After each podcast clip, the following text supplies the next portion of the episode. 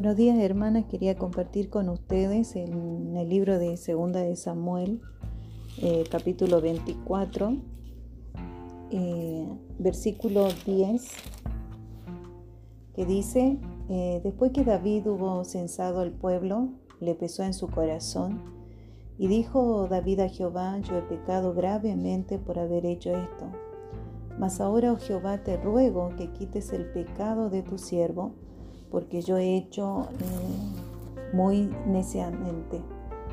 Y por la mañana, cuando David se hubo levantado, vino palabra de Jehová al profeta Gad, vidente de David, diciendo, Ve y di a David, así ha dicho Jehová, tres cosas te ofrezco. Tú escogerás una de ellas para que yo la haga.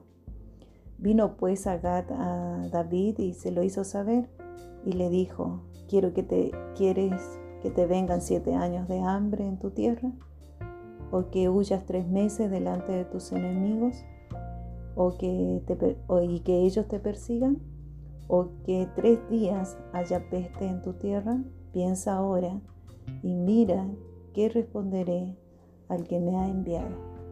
Entonces David dijo a Gad, en grande angustia estoy, caigamos ahora en manos de Jehová porque sus misericordias son muchas, mas no caiga yo en manos de hombre. Eh, David había pecado contra Jehová, eh, había ordenado por voluntad propia eh, a Joab, al general de su ejército, a que hiciera un censo y contara a cada mm, israelita. Dios no había dado esta orden, esta orden venía del corazón de David. Y esto desagradó mucho a Dios porque cuando Dios le dijo a Moisés eh, que censara al pueblo, había normas a seguir y una de las normas era, primero, que sepan que el pueblo no le pertenecía a ningún hombre, sino que le pertenecía a Dios. Y el pueblo de Israel era eh, la niña de los ojos de Dios, era el pueblo escogido por Dios y éste tenía un dueño y era Jehová. Y David eh, no consideró esto cuando tomó la decisión de censar y ordenó a su general hacer el censo. Y tampoco el pueblo eh, reaccionó como debía reaccionar acorde a las normas que Dios había establecido, que cada vez que había un censo, cada israelita debía pagar medio ciclo como ofrenda a Jehová. Entonces vemos que el gran pecado de David fue no hacer la voluntad de Dios, confió en sí mismo y en su fuerza y, no debía eh, hacer esto eh, sin la orden de Dios. Y esto trajo graves consecuencias a la vida de, del pueblo de Israel y en la vida de David en su reinado. Y es interesante ver cómo David, eh, después de haber, haber hecho el censo y haber obtenido los resultados que le trajo su general, dice que David sintió un peso en su corazón tan grande que se dio cuenta de lo que había hecho y reconoció que su pecado era grave ante Jehová y pidió perdón. Pero Dios manda a Gad a hablarle a David de parte de Jehová y le dice que debe pagar las consecuencias de su pecado y le da a elegir tres eh, tres castigos, podríamos decirlo, tres consecuencias graves eh, que ha ocasionado y porque había provocado eh, el desagrado a Jehová. Y de estas tres, eh, David en su sabiduría opta por la tercera que era la peste que, que iba a afectar al pueblo de Israel. Eh, ¿Por qué digo que es interesante? Porque David, pese a que él se equivocó, que él pecó contra Dios, al darse cuenta de su pecado, eh, sintió no solo ese peso, eh, la culpa de haber hecho lo incorrecto, y decide él en optar por la tercera, que era por tres días Jehová iba a herir la tierra con una peste, con una enfermedad. Y es la que él opta porque él dice en el versículo 14 que él prefería caer en las manos de Jehová que en manos de hombre. Y él da un motivo y es la misericordia de Jehová. Eh, David reconoce, eh, pide perdón, pero también eh, acepta y sabe que el pecado tiene graves consecuencias en la vida del hombre.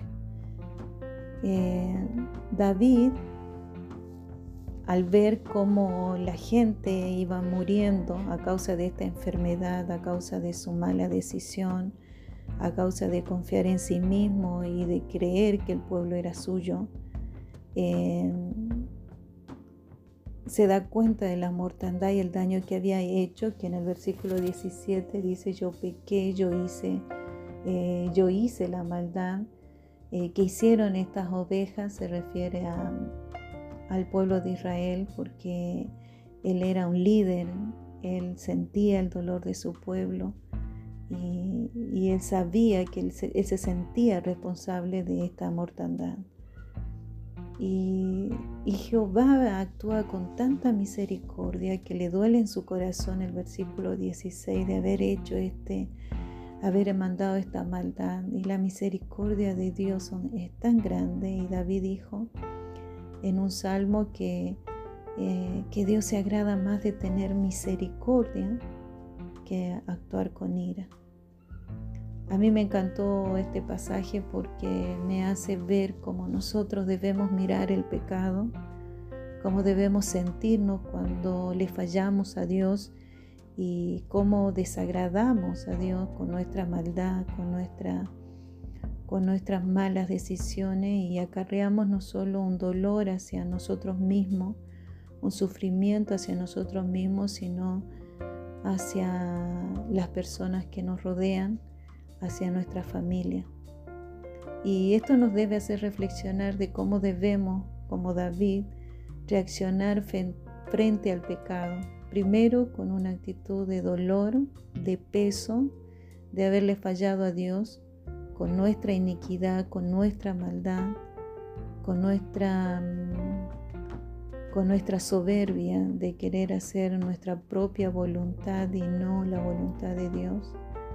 Segundo, por, mm, nos enseña este, estos pasajes de la Biblia, la, eh, la reacción de David frente a su pecado, nos enseña que, que la misericordia de Dios son grandes tan grandes que nuestro, nuestra comprensión humana no puede eh, comprenderla porque esta sobrepasa nuestro entendimiento y la magnitud de ella.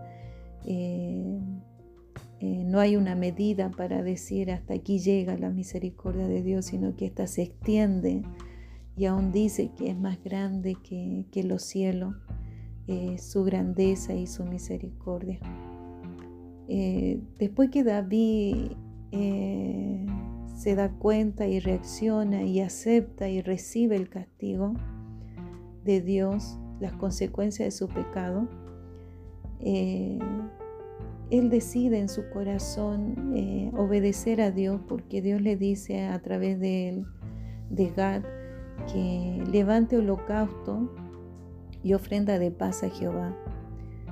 Y él se dirige a un lugar, a la era donde se limpiaba el trigo, que era un lugar que quedaba, eh, que le pertenecía, dice que estaba junto a la era de Arauna Jebuseo, de un, de un siervo llamado Arauna Jebuseo.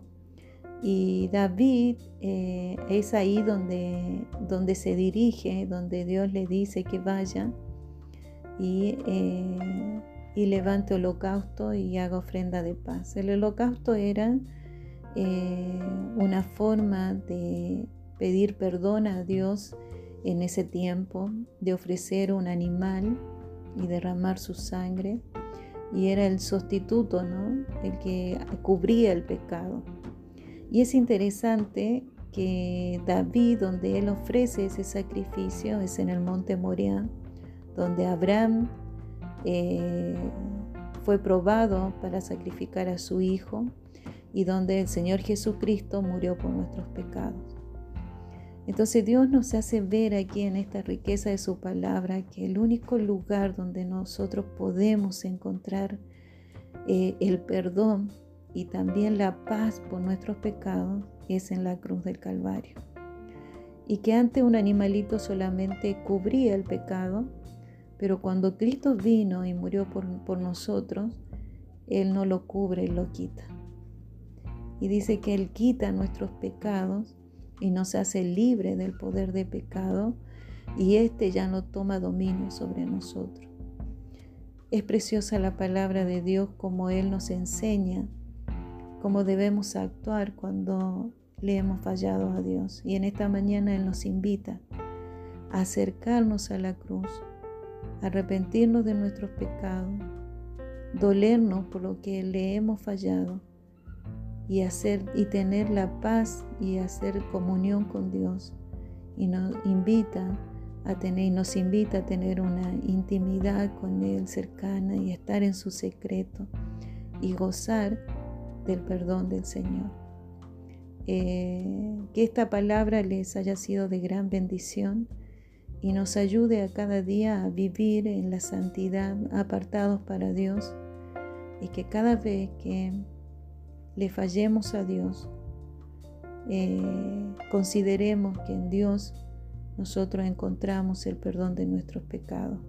Hoy en día el mundo sufre a causa de su pecado y, le echa la culpa a muchas otras cosas que, que creen que son los, eh, los motivos por los cuales sufren y no tienen paz pero el verdadero motivo es que nosotros, el hombre en sí está lleno de pecado y necesita de Dios cada día.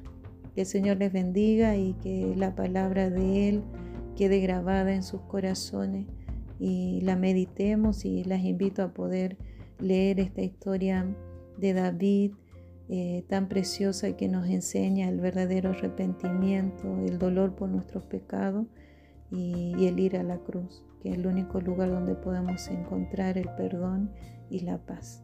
Dios las bendiga.